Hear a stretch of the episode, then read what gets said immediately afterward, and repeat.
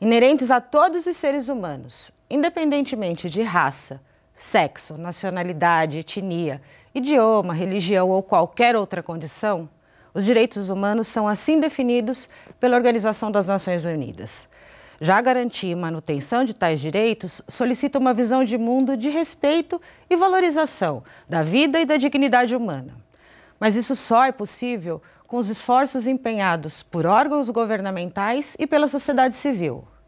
Todos e todas nós podemos e devemos nos movimentar em defesa dos direitos humanos. E após 70 anos da publicação da Declaração Universal dos Direitos Humanos, continua importante e urgente a nossa atenção com essa carta que nos informa e faz refletir sobre os direitos fundamentais e universais da humanidade. Mas a nossa história continua a nos perguntar: o que nós sabemos sobre os direitos humanos?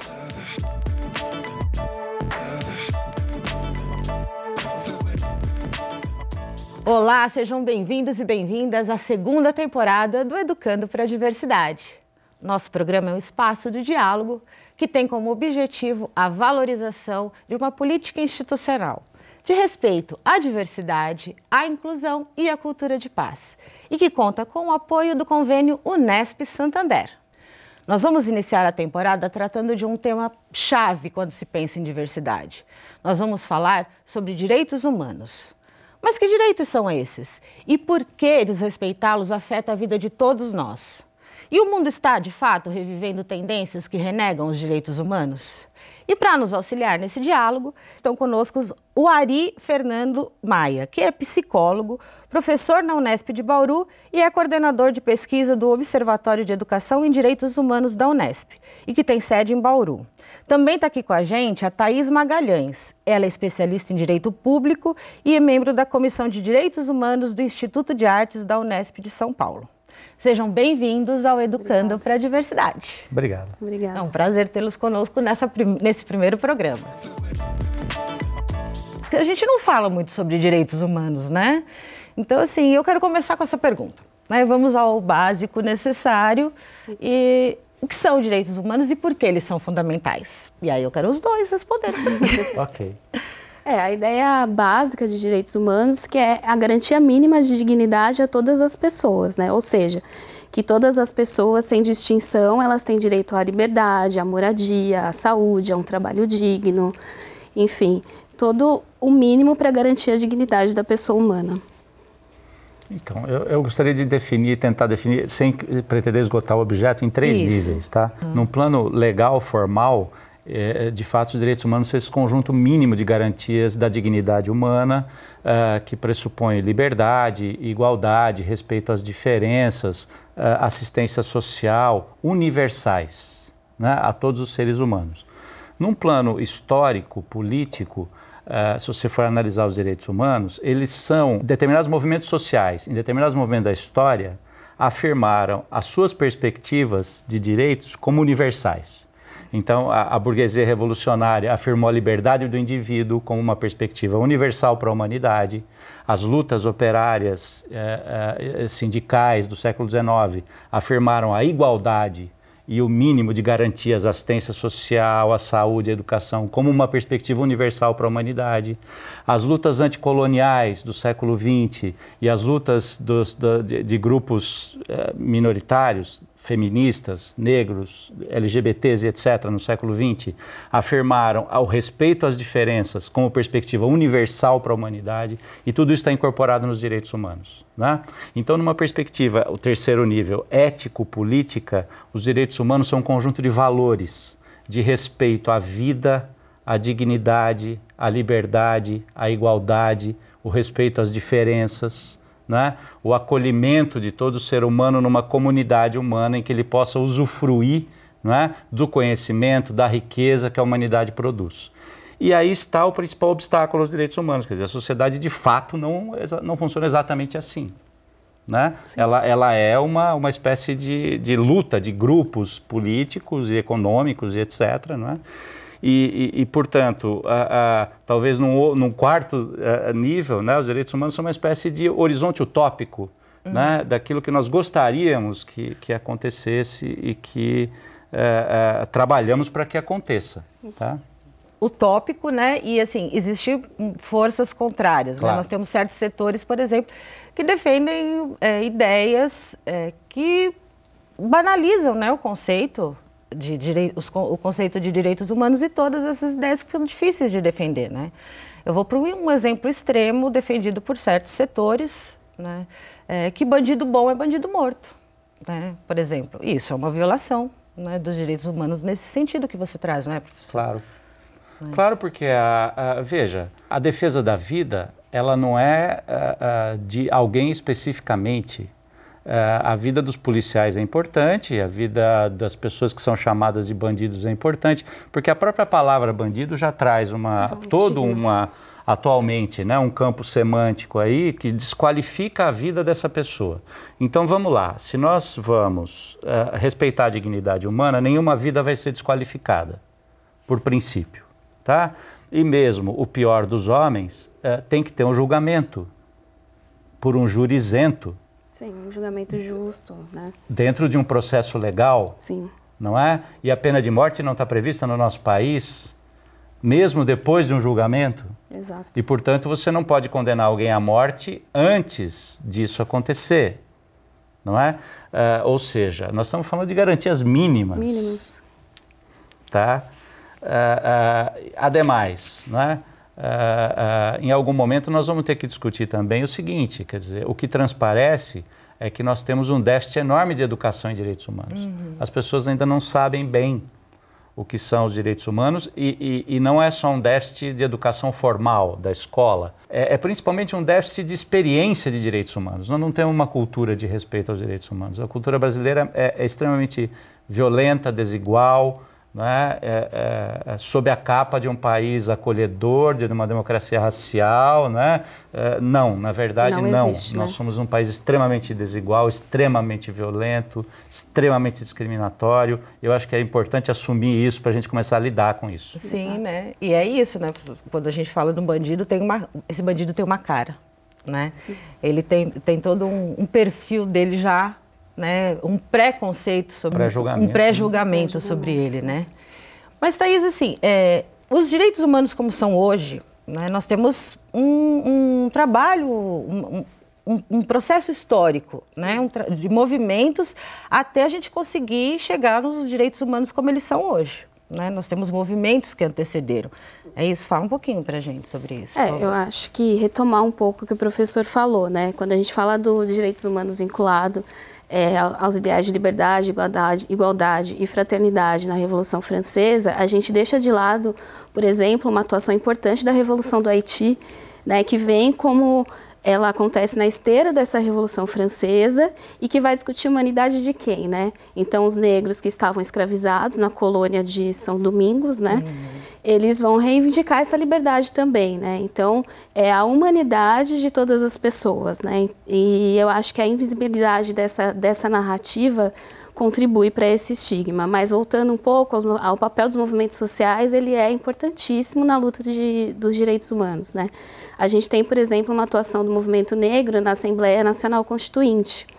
É, a gente tem a atuação da, das intelectuais Lélia Gonzalez, Helena Teodoro, a parlamentar Benedita da Silva, que vão levar essas pautas de direitos humanos, que são direito à moradia, direito à saúde, alertar para a violência é, policial, a situação do cárcere, é, os direitos das mulheres, tudo isso é discutido já na Assembleia Nacional Constituinte e é recepcionado pelo texto constitucional. Né? Então, é a importância que tem dos movimentos sociais para a inserção do, de, é, do, debate de direitos humanos no cenário político, né? no, no cenário institucional.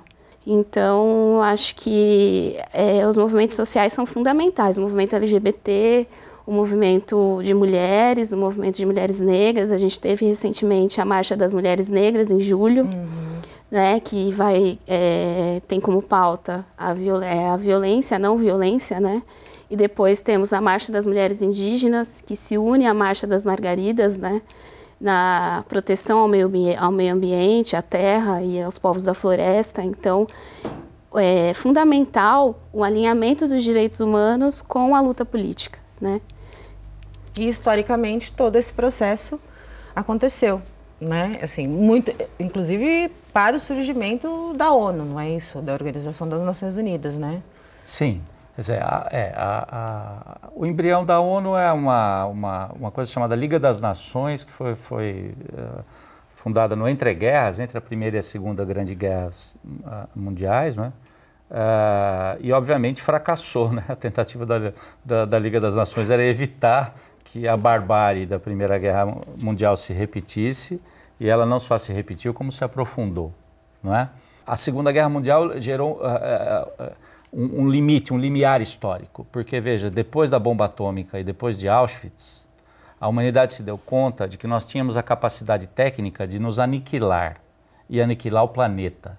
E esse horizonte não está uh, distante de nós ainda, né? Ainda há espalhadas pelo mundo ogivas nucleares, nós estamos né, aquecendo o planeta por conta da nossa ação.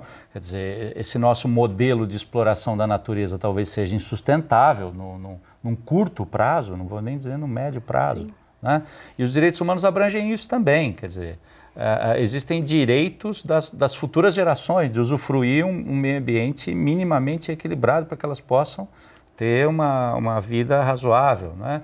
Agora, tudo isso se insere em lutas políticas, como Sim. bem a Thaís citou. É. Não é? E, e, isso vale para a ONU também. Quer dizer, a própria Declaração de 48, ela contém tanto direitos do campo da liberdade do indivíduo, como direitos sociais, e, e isso uh, uh, numa, uh, dentro de uma perspectiva que formalmente diz a indivisibilidade dos direitos, a universalidade dos direitos, mas olha o que aconteceu na própria ONU, quer dizer, 18 anos depois da declaração, é que os pactos internacionais de direitos civis e pactos internacionais de direitos sociais foram firmados. Demorou 18 anos, Sim. no contexto da Guerra Fria. Uhum. E foram firmados dois pactos, não um. Isto é, a indivisibilidade ficou aí já comprometida, uhum. né? por lutas políticas. Então, assim, eu acho que é fundamental para quem está no campo de direitos humanos e para quem pensa os direitos humanos entender que não, não, é, quem vai falar direitos humanos, nós precisamos prestar atenção quem fala, de onde fala, é, é, de que lugar político fala. O qual a intenção. Qual a intenção, né? exatamente. Porque se conhecer os direitos humanos, todo mundo conhece.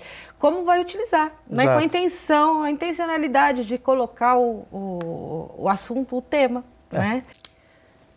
Thaís, como a gente comentou anteriormente, o surgimento da ONU teve uma importância para a formulação da declaração. Né? Queria que você comentasse isso um pouquinho para a gente.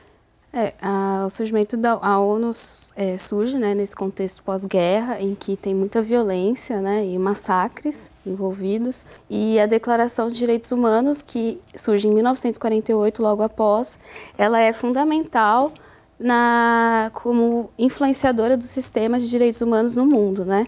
Então, ela vai influenciar as constituições, as legislações, no caso do Brasil, a Constituição de 88, né, que, é, que recepciona inúmeros princípios que constam dessa Declaração de Direitos Humanos e no mundo. Né? Além disso, tem o Conselho Nacional de Segurança da ONU, que vai cuidar da segurança internacional, né? paz e segurança internacional, e que, na violação desses direitos, tem a possibilidade de sancionar os países, né? as sanções econômicas, no caso. Então, essas são algum, esses são alguns dos reflexos que tem a Declaração de Direitos Humanos para a sociedade. Né?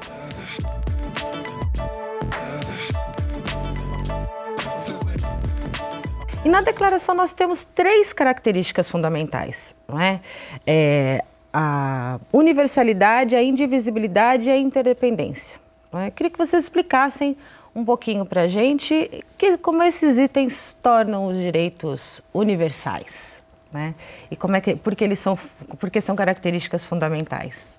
Uma coisa importante da, da, desses princípios é o seguinte: você não pode invocar um direito contra o outro. Hum. Eu não posso invocar, por exemplo, o direito de ter opiniões e expressar opiniões a, para expressar a opinião de que mulheres são inferiores aos homens do sexo masculino, por exemplo, que é uma opinião completamente uh, preconceituosa, tá?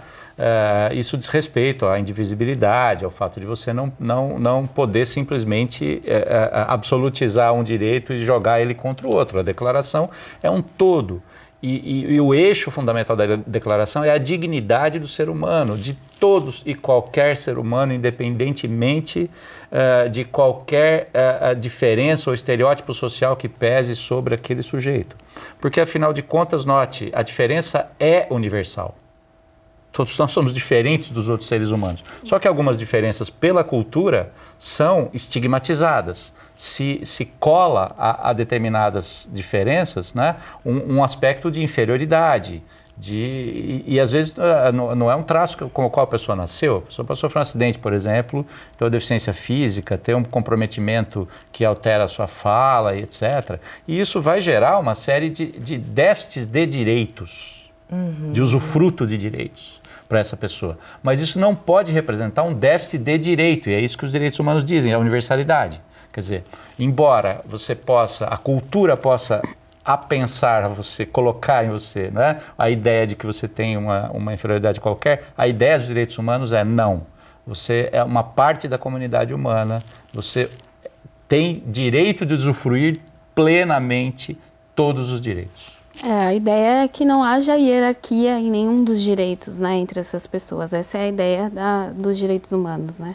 Fundamental que ele seja destinado a todas as pessoas, independente de classe, raça, gênero, orientação, né? Então é fundamental. É, isso está já na declaração de 48, só, é, exatamente é, é, porque ela foi feita num momento em que tinha acabado de acontecer um genocídio horroroso, entendeu? Ah. Uma guerra global horrorosa. E isso foi afirmado dessa forma porque essa forma é exatamente aquela que garante que coisas daquele tipo não aconteçam mais. Né? Então, um filósofo que eu gosto bastante, chamado Theodor Adorno, que diz o seguinte: a finalidade de toda educação é que Auschwitz não se repita. Agora, ele não está falando só do, do assassinato sistemático de judeus. Dizer, o navio negreiro é, é, exatamente a mesma coisa. A, a, escravidão é exatamente a mesma coisa. A opressão às mulheres é exatamente a mesma coisa, porque você tem uma espécie de genocídio. É, o genocídio na... da juventude negra, né? A cada exemplo, 23 minutos um jovem negro é assassinado, né? Então, Exato. Quer dizer, e, e, aí, não é? Quer dizer, é por isso que é tão importante é, é, o programa Educar para a Diversidade. A educação em direitos humanos é tão importante exatamente por isso. Quer dizer, qual traço da nossa cultura faz com que um homem que, que, que se separa de uma mulher se sinta impelido a persegui-la? Né? E, e quantas mulheres não são assassinadas pelos seus ex-companheiros. Quer dizer, que traço da cultura reforça isso? Nós precisamos mudar a cultura. Sim. A educação em direitos humanos não é só ensinar direitos às pessoas. Sim.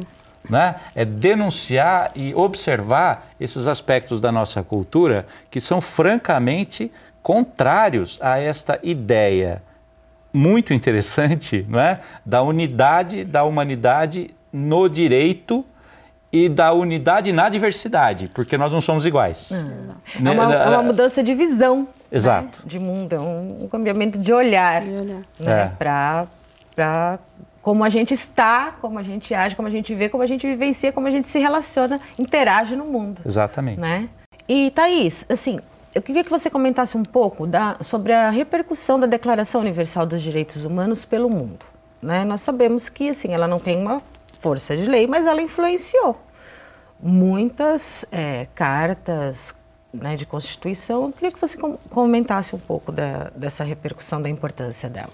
É, a importância da Declaração de Direitos Humanos, como você mesma disse, é essa influência nas legislações e nos tratados internacionais e nos sistemas de proteção de direitos humanos, né? como nas constituições do, dos estados no Brasil, na Constituição Federal de 1988, em que os princípios dessa, de, os princípios dessa declaração eles são recepcionados pela Constituição, então ela é fundamental para a proteção dos direitos humanos, é, tanto internacionalmente como nacionalmente dentro dos estados. Thaís, todos têm direito, né? Mas nós é, temos, assim, às vezes, a percepção de que é uma ideia, né, que os direitos estão um pouco relacionados à questão de privilégio, né, um privilégio, uma conquista por mérito. Isso faz com que a gente perceba um distanciamento da, do exercício da cidadania. Né? É, é real isso, porque a gente não tem o conhecimento sobre os direitos, é isso? Nos afasta do exercício da cidadania? É, a gente não tem o conhecimento dos direitos, mas também a gente tem a constante negação dos direitos a uma camada mais vulnerável da sociedade, né? Né? Então isso acaba que dizendo que os direitos humanos ele não é para mim, né? Hum. Então não tem como a gente falar também em, em, mérito quando a gente fala em direitos humanos, né? Porque a gente tem constantemente a humanidade de algumas pessoas sendo negada, né? De, no, é, seja a questão do jovem negro, que é, cada 23 minutos é assassinado, seja quando a gente fala da, é, da comunidade LGBT, em que a, a a expectativa de vida de uma pessoa trans é 35 anos. Por isso que é importante a educação em direitos humanos, como o professor falou, e essa aproximação dos direitos humanos com as lutas políticas, né?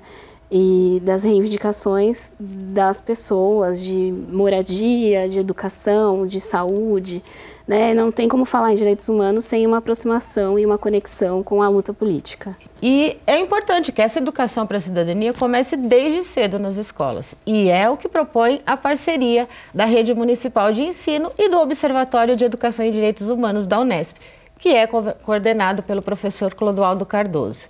E no estúdio, para nos falar como esse projeto da EMEIA que acontece aqui na cidade, está a diretora Renata Landi. Renata, seja muito bem-vinda ao nosso programa. Renata, conta pra gente então um pouco de como é essa concepção na escola de, da importância de educar para a cidadania? E como é que as atividades elas levam, levam para esse caminho? A faixa etária que nós trabalhamos é de 1 a 5 anos de idade. Talvez as pessoas pensem assim, mas o que vamos fazer com crianças de 1 a 5 anos de idade, né? Nessa concepção de cidadania.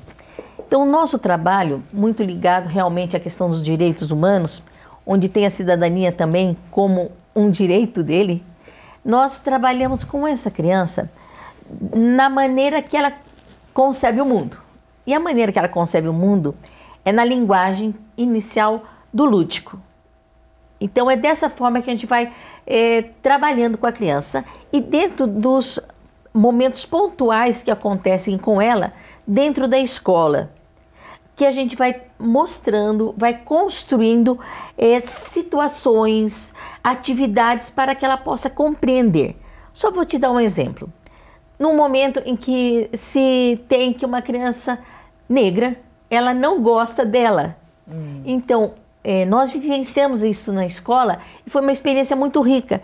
Quando a professora falou assim: vamos trabalhar isso para que ela se aceite, que o grupo também aceite. E foi trabalhado com a professora isso através de uma história, né? A menina bonita do laço de fita. Ah, sim. Então trabalhou-se de forma de teatro, de bonecos com as crianças e ao final da história ela, a criança negra, ela ficou apaixonada por ela mesma. Então ela se reencontrou, ou melhor, ela encontrou quem ela era. E as crianças a identificaram profundamente. Olha, é ela, a menina bonita do laço de fita. E todas as crianças reagem muito bem à proposta, assim. Sim, porque, assim, reagem, assim, porque fala a linguagem dela. Uhum. A linguagem da criança é diferente da nossa linguagem neste momento como adultos. Então você vai falar a linguagem da criança de 1 a 5 anos na linguagem dela. É na linguagem do jogo, é na linguagem do teatro. É essa linguagem que você é, trabalha, que você sente a criança e ela sente o que você está transmitindo a ela. Professora Ari, é, essa, essa parceria né, do observatório com, com a escola, ela tem transcende né, uhum. muro, os muros da universidade, um observatório que tem mais de 10 anos de existência. Né? Fala um pouco para a gente sobre a importância desse trabalho, do observatório, a proposta, como é que essa parceria acontece? Bem, a, a, o observatório ele é uma, uma, uma espécie de, de, de local na universidade em que a gente procura fazer várias atividades, né, envolvendo eventualmente uh, pessoas como a Renata, que muito uh, competentemente dirige esse trabalho né, na, de educação e direitos humanos na, na escola municipal aqui de Bauru, e projetos de pesquisa, de iniciação científica, de mestrado, uh, dialogando também com outros professores da universidade, com outros cursos da universidade, não é? porque uh, o desafio de fazer educação em direitos humanos é que a educação em direitos humanos não é só um conteúdo, quer dizer, não é só ensinar que existem direitos, mas ela tem uma forma, não é? Quer dizer, é, é preciso que a própria instituição escolar e a própria universidade também, num certo sentido, não é? respeite os direitos. E, e, senão a, a, vai haver um conflito entre forma e conteúdo. Sim. é? Quer dizer, uh, veja, o exemplo da Renata é muito significativo. Não é um conteúdo, ela não disse para a criança, ah, você tem direito. Não, a, a, se fez uma espécie de vivência no qual esse direito de ser, uh, de ter a sua própria condição seja ela ser mulher, ser negro, ser indígena e etc., não é? Não é um elemento que gera a discriminação. Tá? Não é um elemento que gera uh, uh, né, uma, um, uhum. uma, uma, uma, diferença, de, de, de uma, uma, atribuição de uma menoridade uhum. ali, de, de um, menor usufruto daquilo que a instituição oferece, etc. Não, e esse trabalho que nós realizamos hoje, que nós temos um acompanhamento com o Observatório há mais de 10 anos também, é, foi uma construção. Foi uma construção entre nós, educadores, junto com o professor Clodoaldo, no observatório. Uma construção em que a gente, cada dia, cada momento, a gente tem que se refazer, se reconstruir é, na compreensão da questão dos direitos humanos. Porque senão você não o acolhe, você não o abraça com a intensidade que ele deve ter. Acho que isso que ela falou é essencial. Uhum. Quer dizer, nós, nós fazemos muitos estudos no, no observatório. Uhum. O observatório tem muitas reuniões de estudo, de leitura, de debates.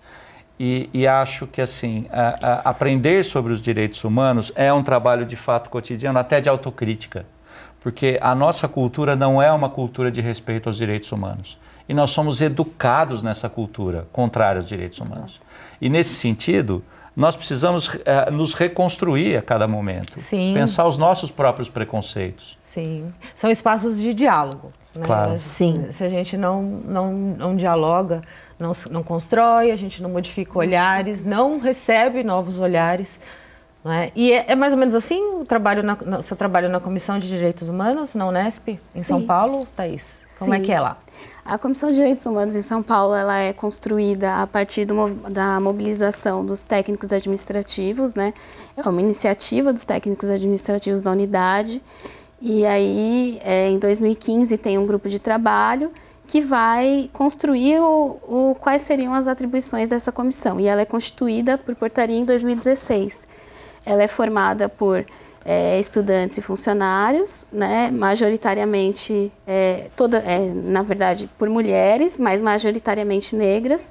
E a proposta é exatamente essa, né, a construção e a educação de direitos humanos com a comunidade e abarcando a comunidade não só de estudantes, técnico-administrativos, docentes, mas também as trabalhadoras e trabalhadores da terceirizada, né. Então, a, a Comissão de Direitos Humanos tem essa proposta de diálogo né, com a comunidade sobre direitos humanos. Então, a gente faz oficinas de, de, de educação em direitos humanos, ciclos de formação, boletins informativos. Né? A gente tem também plantões de atendimento que a gente faz, mensais, né? quando há uma vítima é, tem uma situação de violação a direitos humanos, a gente faz esse atendimento da vítima, dizendo quais os mecanismos que existem institucionais. Então, é, é um trabalho assim, que tem crescido cada vez mais na unidade, né? E de dialogar também, inclusive, com os coletivos que existem e o NUP, que é o Núcleo Negro de Pesquisa e Extensão. Professor, assim, e como é a importância desse trabalho na comunidade? Né? Como é que ele transcende o espaço da sua escola? Nós Olha, estamos falando de transcendências aqui. Olha, uma coisa importante, não basta só nós é, irmos com a criança. No primeiro momento, nós é, começamos a trabalhar com os, as pessoas pertencentes à escola, professores e os demais funcionários. Porque senão não haveria realmente uma, uma fluência, um sentimento que permeasse a todos. Isso nós começamos lá no início mesmo, né, há quase uns oito anos atrás, com a presença do professor Clodoaldo conosco. E também, ao passar pelos funcionários, você chega às crianças. Mas além deles, é, eu iniciei um trabalho com os pais, é, para que eles pudessem também compreender o que nós realizávamos. Hoje faz parte do nosso PPP, né, a questão dos direitos humanos também. E essa questão. Não só pais, registrado como efetivo, né? né? É, para os pais, é, a gente também partiu numa questão que para eles é fundamental. Eles entenderem isso foi numa dinâmica eles viram todas as crianças que haviam na escola. E elas todas eram crianças, eram seus filhos. Todas crianças, todas diferentes, todas com direito à educação, que lá estavam, e direito de serem respeitadas nas suas diferenças, fossem elas de cor, de questões de saúde, é, de inclusão. Então, tudo isso permeia o trabalho com a comunidade. Ah, então, eu agradeço a sua participação obrigada. aqui de trazer para a gente esse exemplo. Eu tá? agradeço também. Muito obrigada.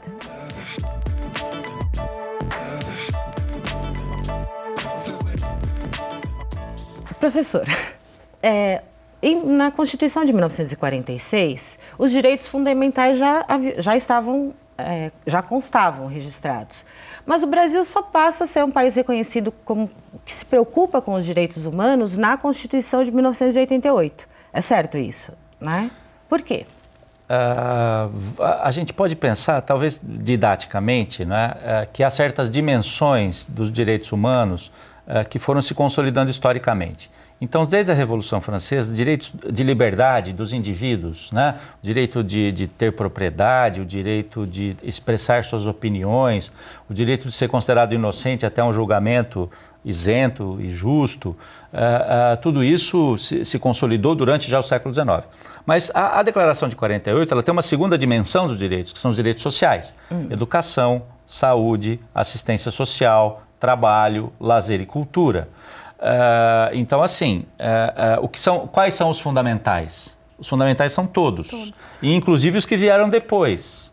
Né? Quer dizer, os direitos de proteção das minorias, a criação de políticas públicas de, que são, em alguma medida, compensatórias para situações sociais e históricas de desvantagem para determinados grupos. Se criar cotas, por exemplo, né, é, tem a ver com uma situação histórica, tem a ver com uh, uma, uma violação constante e, e, e que permanece através dos tempos até os momentos atuais. Né? E que nós precisamos ter políticas que possam minimizar ou, ou uh, uh, no sentido de abolir esse tipo de, de desigualdade que ainda persiste na nossa cultura. Então, assim, a Constituição de 88, ela, ela é muito boa do ponto de vista uh, dos direitos humanos, porque ela teve uma participação intensa dos movimentos sociais. Porque esses movimentos sociais se colocaram lá. A Thaís citou até nomes, e eu acho ótimo que sejam relembrados esses nomes porque é por causa dessas, desses representantes e dos movimentos sociais que estavam por trás deles, que eles representavam, né, de fato, é, é, que nós temos essa Constituição tão boa. O, e que se coloca em risco no momento em que você tem pessoas em destaque, não é? política, na mídia, não é? que fazem declarações que é, são absolutamente contrárias Sim. à proteção de minorias, ao direito à vida, ao direito à liberdade, a, a, a, todo um conjunto de direitos. E quando uma pessoa assim em destaque na política ou na mídia diz essas coisas, ela, ela cria uma situação terrível. Porque é, algumas pessoas que seguem essas, essas outras pessoas se sentem autorizada, autorizadas a praticar atos violência. de violência. Uhum. É, como se a Constituição e a lei não preservasse os direitos de todos. É. E Thaís, assim, quando a gente fala em minorias, né, é, nós estamos falando em minorias políticas, não claro. necessariamente em, em, né, em, em, número de população. Claro. Porque vê, né, Thaís, assim, nós temos a população negra, não é? Que é a maioria da população hoje, Sim. não é? Mais de 50% da população. E é, é, violada em seus direitos historicamente, né? Existiu um, um e, estruturalmente é violada nos seus nos seus direitos. Então, quando a gente fala em minorias, é isso, não é? Exatamente. Uma minoria política e uma maioria marginalizada, né? Não é isso? Exatamente. A gente tem constantemente a violação dos direitos humanos, sobretudo para as minorias, como eu, como eu já falei. Minorias não, né? As maiorias marginalizadas. Então, é, sistematicamente, os direitos das pessoas negras, das pessoas LGBTs, né? A gente tem uma questão do racismo que é estrutura as relações sociais no Brasil, né? Então, é importante a gente voltar para esse lugar de, de como se estabelecem as relações sociais no Brasil, né? O racismo ele é fundante nessas relações. Então, é, quando a gente tem no cenário político essa, esse discurso que legitima essa violência, né, essa permissividade, como o professor falou, ela só vai aumentando a violação de direitos humanos. Se a gente pensar em 2019, a gente tem já vários é, exemplos de crimes ambientais, massacres em penitenciárias, né, que de diversas ordens, né? Então e que reverbera na, na, nos direitos das pessoas, direitos né? das pessoas, influencia no, nos contextos de vida, é, né? o direito à terra, o direito dos povos da floresta, né? Então a gente é, ainda é difícil mensurar a só se a gente pegar só 2019, a gente é difícil mensurar o tanto que retrocedemos nessa né, com relação aos direitos humanos, né? O respeito aos direitos humanos. Então a gente tem mesmo, né, professor, uma, é, é, esse, é, nesse nosso horizonte a gente pode perceber que existe o movimento de renegar esses direitos, é. direitos humanos. Talvez uma das consequências mais importantes da Declaração de 48 tenha sido justamente que os movimentos sociais se afirmam em termos de usufruto de direitos. Quer dizer, os direitos já estão previstos. E, e, e, esses movimentos sociais que não, que têm sistematicamente violados os seus direitos, orientam as suas reivindicações em termos de direitos. Isso é uma consequência importantíssima né, da Declaração de, de, de 48, em geral pouco estudada. Uh, uh, porque, claro, os movimentos sociais poderiam ter outras estratégias. Sim. E, e em geral até tem, uh, no plano cultural e etc. Mas a, a, a luta por direitos, ela, ela orienta e centraliza boa parte das ações dos movimentos sociais.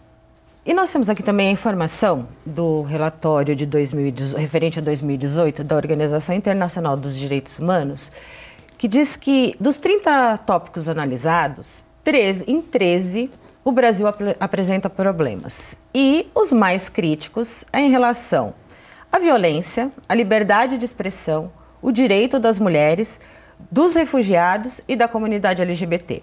Mas também diz para a gente que o Brasil abandonou a, a cooperação internacional. E eu queria que vocês é, dissessem assim, como é que o Brasil fica em relação é, a, a esse movimento internacional? Como é que a gente fica em relação, a, como é que fica o Brasil na ONU em relação a isso? Uau, essa é uma questão bastante complexa. Quer dizer, é, é, é bastante notório, dizer, acho que essa, essa questão última, eh, recente, muito recente, né, a, a, das queimadas na Amazônia demonstrou que não é sem consequências, não, né? há consequências. Você romper tratados, né? a, a questão da proteção ao meio ambiente é uma das dimensões uh, uh, já consolidadas dos direitos humanos, né? diz respeito ao, ao, aos direitos das futuras gerações de usufruírem um planeta para sobreviver, né? É, é, razoavelmente equilibrado, não é? é? E assim, podem ter consequências comerciais, podem ter consequências uh, de longo prazo, né, no sentido de, de o Brasil ficar mais, cada vez mais isolado né, das cooperações internacionais. E as cooperações internacionais são fundamentais, quer dizer, o mundo hoje é, é tem que ser pensado como um todo mesmo. É? Uh, você, um, um país do tamanho do Brasil pretender se isolar é realmente uma, uma pretensão estranha. Né? É, uma, é uma, um projeto político uh, estranho. E eu tenho medo das consequências internas, né? Quer dizer, volto a, a dizer, quer dizer, quando a, uh, uh, alguém que é uma liderança afirma certas coisas francamente contrárias aos direitos humanos, na sua perspectiva de universalidade, indivisibilidade, etc. Interdependência. Interdependência, etc. Né? Uh, uh, isso tem consequências. Isso autoriza né, digamos assim, determinadas pessoas afinadas com esse discurso a praticar ações contrárias à lei. Não é só contra os direitos humanos no sentido abstrato, é contrário a leis, né, é, é, com uma certa segurança de que essas leis não serão aplicadas ou não valerão para eles. Né? Quer dizer, direitos não podem ser confundidos com privilégios. Muitas Sim. pessoas que falam contra os direitos humanos usufruem totalmente os direitos. Exatamente. Não é? São pessoas que têm dinheiro, que tiveram educação, que têm não acesso à cultura. Não são todos que desconhecem, né? Não são não todos são que todos. desconhecem. É. é. Existe muito... um lugar que muito bem aplica né, Exato. a educação para esses direitos, né? Como, como, como conhecê-los e como usufruir desses direitos, ah. né? Sim, e aí essa, essa pessoa nega a outros né, que não têm esses privilégios outros que ela, essa pessoa tem, né, uh, o usufruto de direitos. Isso é, isso é francamente absurdo, isso, isso é inaceitável, né? E, embora seja corriqueiro. Sim. E essas violências, né, Thaís, contra essas, é, as, as, populações, as minorias políticas, né, é, é, elas são, a gente, a gente não precisa ir muito longe para identificar não é? elas, elas chegam muito rapidamente nos acessos aos serviços, é? nos acessos aos espaços de, de interação. Sim, é? aos serviços de saúde, né? moradia, né? quem tem direito à moradia, quem tem direito à saúde né? aqui no Brasil. Apesar, a gente tem, é, teve um, um crescimento nesse atendimento de saúde nos últimos 10 anos, 10 anos, mas só que agora a gente já tem uma deficiência desse atendimento muito latente, né? Cada vez mais. Agora não, né? Ela já existia, mas agora ela é mais. É, como posso dizer? Ela é mais. Está é, muito mais próxima e cada vez é, é, parte de um projeto, né? Essa violência dos direitos humanos, né? Essa, é parte de um projeto político. A gente não pode tirar isso de, de, de perspectiva, né? Uhum. Que é parte de um projeto político que desumaniza as pessoas e é, né, que culmina no genocídio da população negra. Enfim, é, é um projeto político muito bem arquitetado, né? Sim. É que é isso, né? Que é, traz é, para uns o, esses direitos e nega para outros. Então a gente pode perceber que realmente é, faz parte de uma ideia, de um olhar para uma, uma sociedade onde se quer uns e não outros. Exato. Né? E como é que a gente elimina essas pessoas que a gente não quer. Exato.